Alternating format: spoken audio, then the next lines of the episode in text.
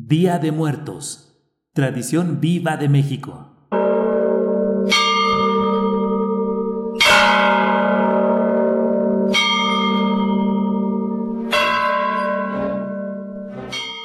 México. Religión, sincretismo y tradición. La investigadora Elsa Malvido dedicó gran parte de su carrera a la investigación de los ritos y costumbres funerarios de México. En el ensayo, La festividad de Todos Santos, fieles difuntos y su altar de muertos en México, patrimonio intangible de la humanidad, Elsa Malvido describe cómo la celebración conocida hoy como Día de Muertos tiene sus orígenes en la época colonial y no necesariamente en las raíces indígenas.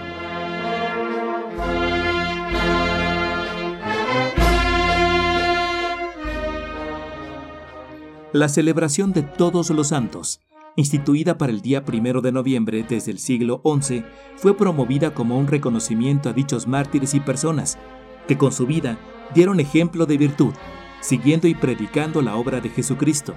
Más aún, esta festividad católica se decretó para honrar a los santos poco conocidos o que hubiesen muerto en el anonimato.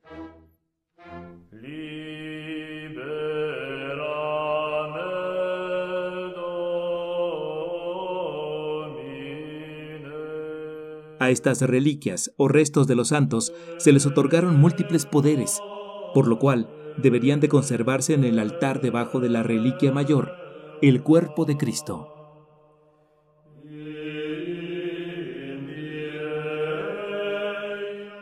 Pero, ¿en qué consistía esta celebración de todos los santos?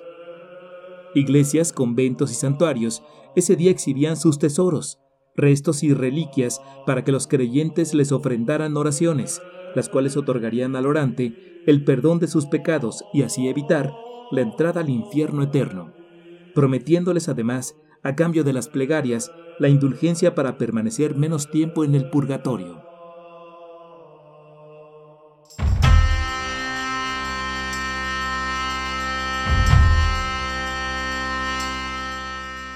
En España, la costumbre en los reinos católicos de León, Aragón y Castilla consistió en preparar ciertos alimentos dedicados a estas fiestas, entre los que se destacaron los dulces y panes imitando a las reliquias, es decir, a los huesos que portaron los nombres de los santos.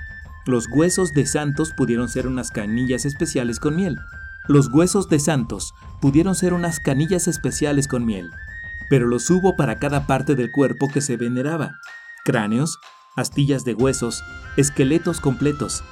En la parte catalana se hacen con almendras y se les conocen como panayets. En Italia, los huesos de santo se hicieron con pasta de almendra.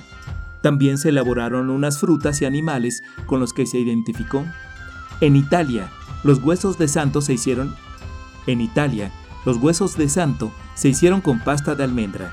También se elaboraron unas frutas y animales con los que se identificó a cada santo llamadas Frutti dei Morti, así como unas roscas que significaron la omega o fin de la vida.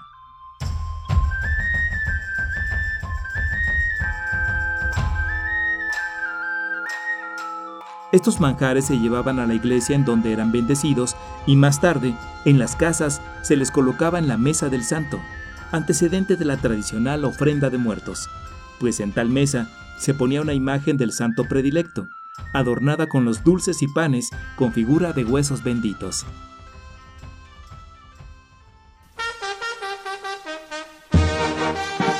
En España y Nueva España, a los dulces que imitaron estas piezas se les dio el nombre árabe de alfeñiques y también se hacían panes diversos con formas de niños, cubiertos con azúcar rosada o redondos con los huesos alrededor.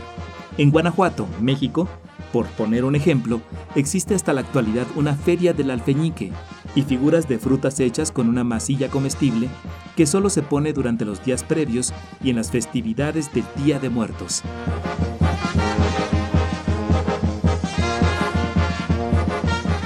Como podemos vislumbrar con los datos recabados por la insigne maestra Elsa Malvido, el pan de muerto, en sus distintas variantes, las calaveras de azúcar, los alfeñiques y distintos dulces elaborados en estas fechas, así como el poner un altar en nuestras casas ricamente ornamentado, son costumbres que tienen su origen en una celebración católica y que ha sufrido transformaciones por muy diversos motivos a lo largo de su existencia.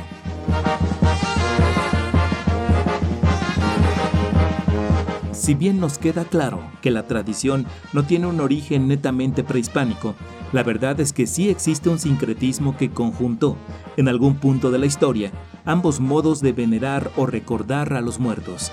Y nadie puede negar que la forma en que se realiza esta celebración actualmente es única e inherente a México.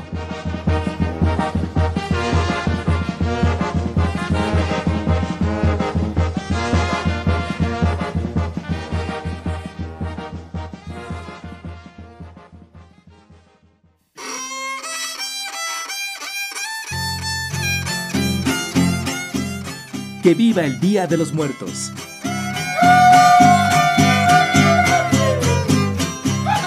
Fomentamos nuestras tradiciones, transmitiendo sus orígenes e historia. Radio Educación